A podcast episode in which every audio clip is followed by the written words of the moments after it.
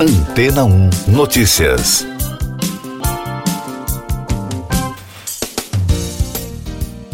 Bom dia!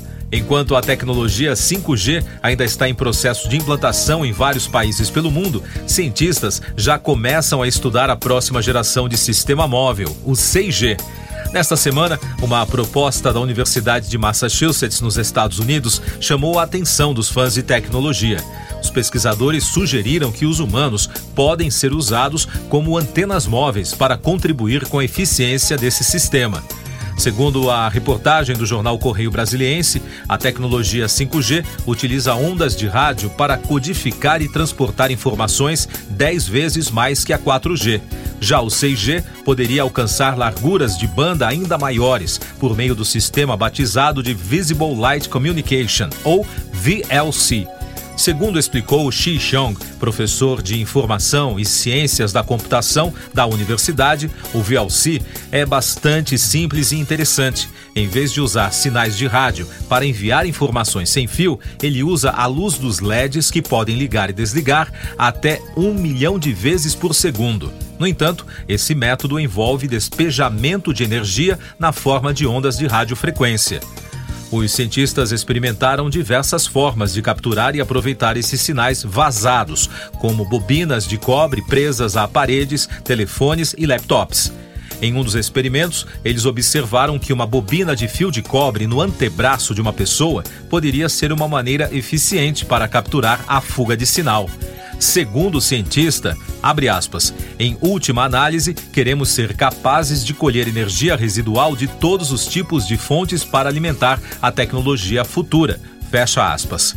Essa possibilidade ainda é puramente retórica, sendo necessário mais estudos e testes, explicou o jornal. Os primeiros resultados dos experimentos foram apresentados na vigésima Conferência sobre Sistemas de Sensores de Rede Incorporados. Mais destaques das agências no podcast Antena 1 Notícias da France Press. O Congresso do Chile aprovou um novo processo para substituir a Constituição redigida durante a ditadura de Augusto Pinochet, de 1973 a 1990. A aprovação ocorreu depois que o esforço anterior fracassou em um plebiscito realizado em 4 de setembro.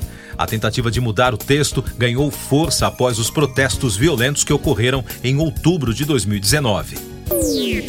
A Organização dos Estados Americanos condenou por unanimidade os atos classificados de caráter fascista no Brasil, em referência aos ataques de domingo às sedes dos três poderes em Brasília. De acordo com o embaixador brasileiro na OEA, Otávio Brandelli, durante sessão extraordinária do Conselho Permanente, os responsáveis por essas ações violentas serão identificados e tratados com o rigor da lei. Notícias da Reuters. Políticos do Partido Republicano de Nova York pediram a renúncia do recém-eleito deputado pelo estado, Jorge Santos. De acordo com os congressistas americanos, o filho de brasileiros mentiu repetidamente sobre sua biografia durante a campanha. O novo parlamentar rejeitou o pedido, dizendo a repórteres no Capitólio que não deixará o cargo. Os voos nos Estados Unidos estão retomando lentamente as decolagens. Além disso, segundo a Reuters, uma paralisação no solo foi suspensa após a administração federal resolver um problema no sistema que interrompeu todas as viagens domésticas no país na quarta-feira. Mais de 7.300 voos foram adiados e 1.100 cancelados, de acordo com o site FlightAware foi a primeira suspensão nacional de voos em cerca de duas décadas, disseram representantes do setor. E da italiana ANSA, o presidente Sérgio Mattarella expressou indignação pela repressão aos protestos civis e às execuções de pessoas que participaram de manifestações no Irã. De acordo com uma nota do Palácio Quirinale, ao receber as credenciais do novo embaixador iraniano em Roma, Mohammad Reza Sabouri, em cerimônia oficial, Mattarella pontuou que o respeito da Itália por qualquer país do exterior e por suas instituições encontra um limite intransponível quando os direitos humanos são pisoteados. Eu sou João Carlos Santana e você está ouvindo o podcast Antena 1 Notícias, agora com os destaques das rádios pelo mundo, começando pela Capital FM de Londres, com duas notícias. O Festival de Coachella anunciou o line-up completo para a edição deste ano. Bad Bunny, Blackpink e Frank Ocean são os headliners, enquanto Gorillaz, Burna Boy, Rosalia, Bjork e Kali Uchis são alguns dos outros grandes nomes do elenco. Além disso, a lenda da dance music, Calvin Harris, também retorna ao palco do evento pela primeira vez em sete anos. O Coachella Valley Music and Arts Festival é um evento anual realizado na cidade localizada no estado da Califórnia, nos Estados Unidos. A festa será realizada entre os dias 14 e 23 de abril. A Netflix liberou o primeiro trailer do documentário Pamela Love Story, sobre a atriz Pamela Anderson. A produção é uma espécie de resposta pessoal da artista à minissérie Pam and Tommy, lançada em fevereiro do ano passado pelo Disney Plus. Agora, a estrela de SOS Malibu se juntou à plataforma para contar a história real de sua vida. O projeto conta com direção de Ryan White. O documentário chega aos fãs em 31 de janeiro. Agora os destaques da rádio Ultimate Classic Rock dos Estados Unidos. A banda irlandesa U2 anunciou oficialmente o lançamento de um novo disco. O projeto intitulado Songs of Surrender chega às lojas em 17 de março. Segundo a publicação nas redes sociais do grupo, o álbum contará com versões reimaginadas e regravadas de grandes sucessos.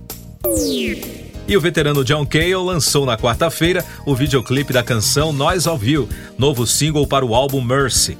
O disco do ex-integrante do icônico grupo The Velvet Underground será lançado em LP, CD e formatos digitais. Haverá também uma edição especial em vinil azul transparente e um livreto de 16 páginas, além de uma prensagem de 7 polegadas com duas faixas exclusivas. Siga nossos podcasts em antena1.com.br.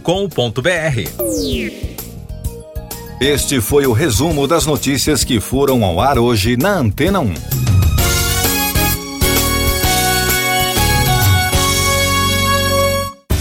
Depois de tanto conteúdo legal, que tal se hidratar com água rocha branca?